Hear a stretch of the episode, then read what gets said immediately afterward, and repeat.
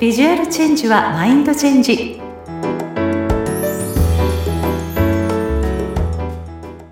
皆さんこんにちは。外見戦略コンサルタントの相原由紀です。さて今日は素敵なゲストをお迎えしていろいろなお話を伺っちゃおうかななんて思っています。本日のゲストは書道家、君きじゅさんです。きじゅちゃん、よろしくお願いします。よろしくお願いいたします。もうね、はい、ありがとうございました。もうね、きじゅちゃんは本当にラジオで声だけではとてももったいない、とてもとてもお美しい方で、もうね、私もあるね、ビジネスコミュニティをきっかけに2年ちょっと前からお知り合いではあるんですけど、このなんとなく不思議な感覚と言いますか、この永遠の少女と言いますか、あの、私もどこかなんかこう、通じ合っちゃうものがあったりなんてするような感覚で、もうね、キズちゃんちょっと年齢をちょっと言ったらあれですけど、もう現在59歳ということで、ね、お子さんも2人いらっしゃって成人されて、ね、もうびっくりですよ。もう本当にびっくり。もう写真を載せたいぐらいって感じなのでね、ぜひ皆さんにね、あの、ケズちゃんがど、どんな方か、インスタグラムかもしくはね、あの、概要欄に貼りたいと思うので、ぜひ興味のある方は、もうぜひアクセスしていただきたいと思います。じゃあ、そんなキズちゃんからまず簡単な自己紹介をぜひご自身でお願いします。はい。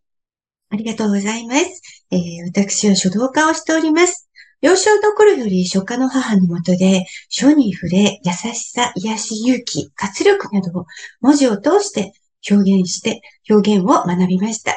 えー、そして、えー、ペン字筆ペン書道教室を現在は、えー、銀座と川崎でやっております。また、フィリピンやタイなどで、海外の方でも講師を務めさせていただいております。メディアや企業研修など、えー、も講師ではしておりまして、アーティスト活動としては、商品のロゴや大事なども出かけております。日本の伝統文化である書道を現代アートに昇華し、魅力を世界中に広げていく活動をしております。うん、はい。よろしくお願いいたします。よろしくお願いします。本当にね、記事ジャンの文字っていうのには、私もすごく見てて思うんですけど、勢いプラス愛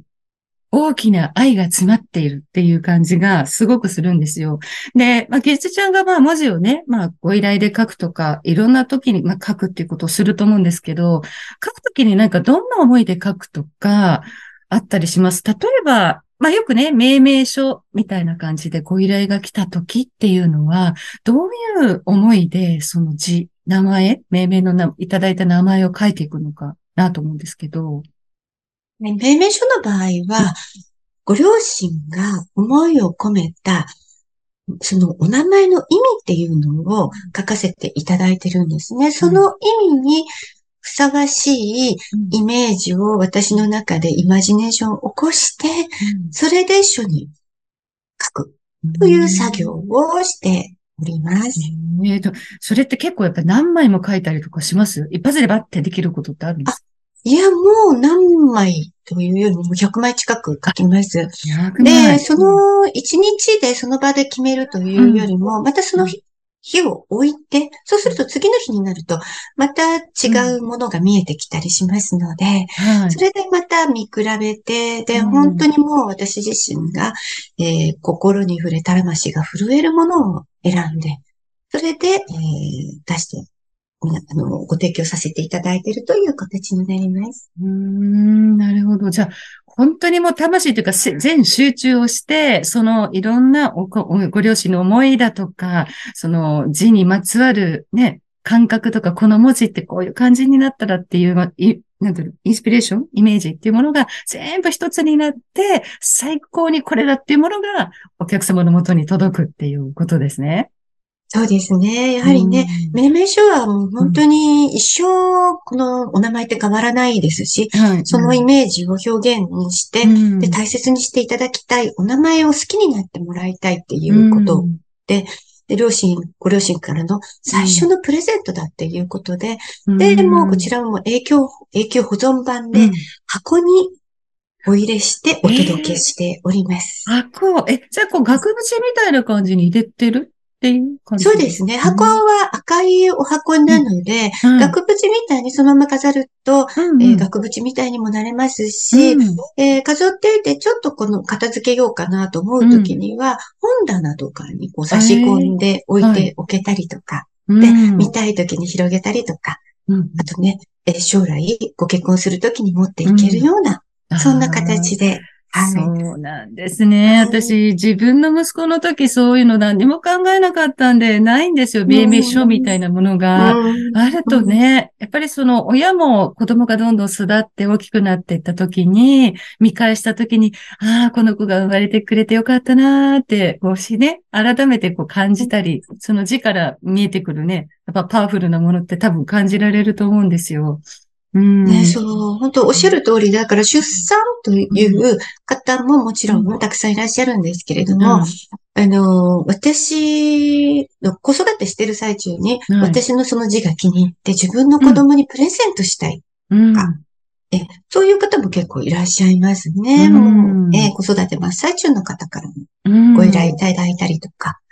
はいなるほど。なんかこう、今まあ私がお伝えしてる皆さんってまあアラフィフ女性の方にって言って歌ってはいるんですけれども、もしかしたらね、お孫さんができますよって年齢の方がいたり、はたまたそうじゃなくて知り合いに、あ、ちょっとそんな命名書っていうプレゼント素敵じゃないって思われた方は、もうぜひね、あの、ひじひみさんの、もう私ももう何枚もいろんな方のを見させていただいてますけど、本当に素敵なので、ぜひね、あ、いいプレゼント、人と違ったものを送りたいっていう方は、うんもうぜひ、基準者にね、おつなぎ、あの、アクセスしていただければと思います。ありがとうございます。まあ、そうです。送った方もね、うんあの方に送られたんだというように、ええその方自身もね、うん相手の心に残るっていうのが結構、ええあ確かにるっていうので喜ばれてますうん、ね。そうですね。よくやっぱり出産祝いってなかなか難しいじゃないですか。みんな同じような、あ、洋服かな、なんか先々着れるような、長毛先のね、ものとか、ちょっと食器類とか、私も前はこう、何をあげていいんだかわかんなくて、同じようなもの？で、もらう人はもらう人で、絶対似たようなものばっかりもらうから、それが好みじゃなかったらね、あ使えないとかあるじゃない。うん、そう、ね、そうするとやっぱりこう命名書は本当に素敵なものだなって今感じました。もうぜひね、これからの私だけのお祝いっていう形をね、こう考えてらっしゃる方は命名書いいんじゃないでしょうかね。はい。よろしくお願いよろしくします。お願いします。さあ、そんなね、キズちゃんも、まあ今、書道家としても大活躍なんですけど、書道家っていう形で活動し始めたのって何歳ぐらいからなんですか？えー私が書道家になったのっていうのは27歳からです。うん、27はい。歳。それまではどういうふうに？それまでは、うん。えーお OL をしておりました。普通に学生で大学卒業普通に OL をしてたんですけど、うん。でもまあ、あのー総務の受付というところで配属されたんですけれども、あのーまあ、時代が時代なので、私の場合って、は、もう、朝、会社に行くときから戦闘服でボディコンを着て会社に行って、会社終わるときには、うん、アシ君が下に待ってて、で、それから、まあ、原宿行くとか、踊りにで、門、門限があるので、門限まで間に合うように、またアッシー君が迎えに来てくれるって、すごく、まもあ、チャラチャラしてると言われるような生活をしてたんですけれども、うん。その時にでも、字が綺麗だっていうだけで、うんそれで信頼はされましたね。ああ、えー確かに。字はうんね、やっぱり美しいに越したことないですよね。知性が見えます。うんそうですね。それでも本当信信頼をかくかき勝ち取りました。うん。これ書道っていうのは、じゃあ、ちっちゃい時から習ってはいた？習ってるというか、門前の小僧みたいな感じで、うんもう必然的にこうやっている感じで、でか。、大学生になってから本格的に母の首相である元橋奇跡先生に、うん。えー習って、うんで、そこで、えー師範をうん。学生時代に取りました。ああ、はいそうですか。じゃあ、そのままじゃあ、そういう学びっていうのもあって、自分の字は美しくあったんだけれども、さらにそれを磨き上げて、27から書道家っていう形で活動してるってことですよね。そうですね。母の、うんはい、あと、え継承して、うんという形になりました。うん、ね、素晴らしい。なんかテレビの出演があったりとかね、雑誌にも出たりとか、まあ海外のタイとか、フィね、フィリピンでもお教室を始めたことがあったりね、すごくグローバルに活動されてるんですけど、こう、これからなんか将来ビジョンというか、キジちゃんが思ってる活動の中でこんなことをしていきたいというのがあったら、ぜひ教えてほしいんですけど。そうですね。これは日本、日本軸がありまして、うん、はい。一つ目っていうのは私のこの愛され書という、うん。えー書ですね。この命名とか、あとうん商品ロゴとか看板とかも書かせていただいているので、うんやっぱり文字に触れる機会というのをどんどん皆さんに、うんえー日本人としてこんな文字で心を震わせたいなという、うん文字を見て癒されたりとか、そういうものを、えー広げていきたいなと思って、で、うん。まあ、海外の方でも活動をどんどん広げて、アウトバウンドができればいいなということです。で、もう一点っていうのは、うん。えーっと、お教室の方なんですけれども、はい。今年の秋に、うん。えー出版の予定です。こちらは、えー。美文字のはい。テキスト本みたいになるんですけれども、こちらの方で、うん。各文化というものを、皆さんも、えー小学校から高校まで、本当にもう文字をあれだけ長く書いてきたのに、最近全然書いてないんですよね、とかという方に、ぜひ、また書くことによって自分のマインドを整えたりとか、うん。集中する時間を作ったりとか、はい。そんな時間を持っていただく機会を、えー与えられたらうんいいなと、そういう影響力のあるうん人になりたいなと思っております。いやー、素晴らしい。いや、私もね、本当にやっぱり文字って、やっぱ人となりが、やっぱなんとなく出るじゃないですか。だから、一時期20代の頃にも、あの、よく、なんだっけ、あの、ペン習字みたいなのを定期購入して習ったりとか した時期もあったりしたんですけど、やっぱりこの今ね、パソコン打ったりとか全部自分で書くというよりもパソコンで打ち込んじゃってっていう風な人たちが多い中、こう、ペンを持って、こう、書くという動作って、ね、欠落してるじゃないですか。でも、ね、こうやって書くっていうことって、やっぱりすごく頭にもいいし、手先にもいいし、集中もするし、やっぱりこう、いいことずくめでもあるが、プラス、やっぱりワット文化っていうかね、この美しい文字を自分で残すっていうね、そこもね、この秋に教本が発売される。まだ何月何日って細かいのは決まってない。そこまでは、うんええ、まだ決まってないんですけども、はい、秋また頃ですね。じゃあ、秋頃になったらね、また皆さんにそれをぜひぜひご紹介いただきたいと思いますし、はい、まあ、これね、自分でやれるような、そんな、自分でそうですね。学べるようなあ本。のーなんか最、最新で、こう、切り離して、うんもう、パラパラっと切り離して書けるように、うん本の上から押して皆さん写してるとか多いと思うんですけど、切り離し式にしようという感じで、えー斬新な感じで皆様にうん。より練習していただけるようにで、しております。で、うんお教室の方ではね、あのー割ともう、私キュンキュンするのがすごい好きで、うん。キュンキュンする文章とかをよく皆さんに書いてもらえ キュンキュン。そう、ちょっとラブレターっぽいものとかを。ええええ楽しそう。もう、お教室の方ではそういう文章を書くことも楽しめるうん感じになっております。ねえ、何かこう、趣味を何か持ちたいんだけど、まだなーなんていう方がもしいらっしゃったらね、きちちゃんのお教室に行って、美文字を学ぶっていうのも、知性も増してね、やっぱりこう、アラフィフ女性って、ある程度こう、ね、やっぱり年齢重ねてきた女性って、文字も美しかったらもう最高じゃないですか。めちゃくちゃセロトニンが出まうん、す。セロトニンが出ます。あそう、私もちょっと学ばなきゃなって今聞きながら思いましたので、まずぜひ本は購入しますし、ね、おー教室も行ける日にぜひ私も行ってみたいなと思っておりますので、ぜひその時はよろしくお願いします。はい、お待ちしております。はい。でね、まあ、キズちゃんもまあ小さい頃からそういうね、書道をずっと、まあ、お母様の影響で学んでたっていうのはありますけど、もうずっと、もうね、何十年とこう、書というか、こう、継続して、ね、こう続けてるじゃないですか。続ける中でも嫌っていう、なったりとか、もうやめたいとかっていうことっていうのはなかったんですか？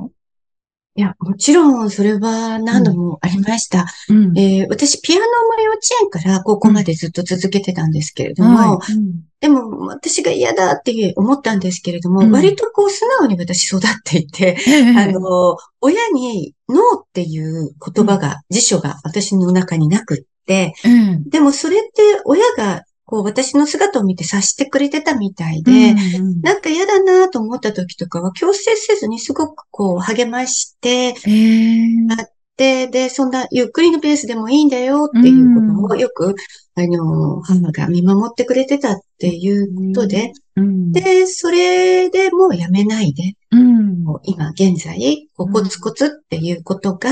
身についてきているのかなという感じですね。環境というか、まあお母様のね、やっぱりそういう、あの、おそ、お育て方、まあ本当素晴らしいですね。もう見守ってあげるっていう、そのうん。ね、ところが、なかなかやっぱりこう、イラとかなんかにして、こう、私なんかちょっと口に言っちゃったりしちゃうタイプなので、見守るってことできてないなっていう話聞いてて感じましたけど、うん。なんかこう、じゃあ、しずちゃんの場合は、それが自然に当たり前のように継続ってできちゃってたみたいな感じなんですね。そうですね。なんかうんあの、こう、困難がうん。あでも困難と思わないメンタルも育ちましたね。ああ、きっとそう継続するって、うん今お仕事にしても、うん多、分私は書道家30年になるんですけれど、うん大きな壁が多分いくつかあったと思うんですけれども、やっぱりそれを、こう、こう、なんていうんですか、続けられるうん心がしっかり出来上がったっていうのは、うんやっぱり子供の頃継続っていうものを続けてたおかげなのかなと思います。なるほど。まあね、まあお子さんに対して、まあそういう、もし母親的立場だったら、まあ見守るというか何かって言ったら、その励ましてあげて、あの、もっと続けたらもっと何かいいこともっとあるよっていうところを、まあ伝えられたらいいですよね。うん。そうですね。だからもう、こ答えを早くうん。欲しがらないっていうのを、うん私も自分がもう子供たちにも、うんそれはやっぱり母に教えてもらったことなので、うん。子供たちの答えを出るのをもう、じっと待つと、あねーいうことをよく心がけてました。あ、素晴らしいですね。何か子育てのヒントにもなるような気もしますし、まあ自分自身がね、ああ、やめちゃうかなって思った時も、何かちょっとそこで、あの、すぐ結果を見ようとするんじゃなくって、もうちょっとゆっくりでいいんじゃないみたいにこう自分に問いかけてあげるっていうのも、もしかしたら継続する、ね、あの、糧になるかもしれないですね。そうですね。もう亀さんでいいんだって。亀さん、あわかりやすい。亀さんでいいんだ。そうですね。えーじゃあね、皆さんもぜひね、そんな感じで、キズちゃんのマインドみたいなのをちょっと引き継いでいただいてね、ちょっとなかなか継続できないのよ、みたいな。まあ私も含めてなんですけど、そんな方はちょっと、亀さんでもいいんだっていうのはなんかね、ちょっと私響きましたね。わかりやすくって。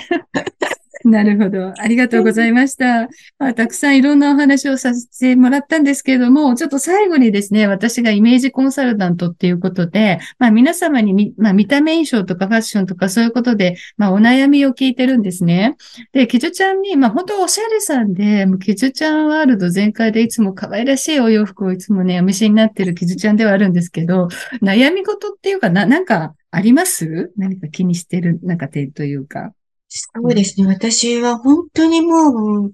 子供の頃からピンクが好きで、うん。えー今この年になってもピンクが止まらない、ピンク愛が止まらなくて、はい。うんで、ピンクもいろんなピンクがあるじゃないですか。はい。で、それは、実は私はね、カラー診断でうんオータムって言われあ、たんではい。すけども、いいろんなピンクがある中でもサマーのピンクがすごい好きなんですけれども、うんうん実際、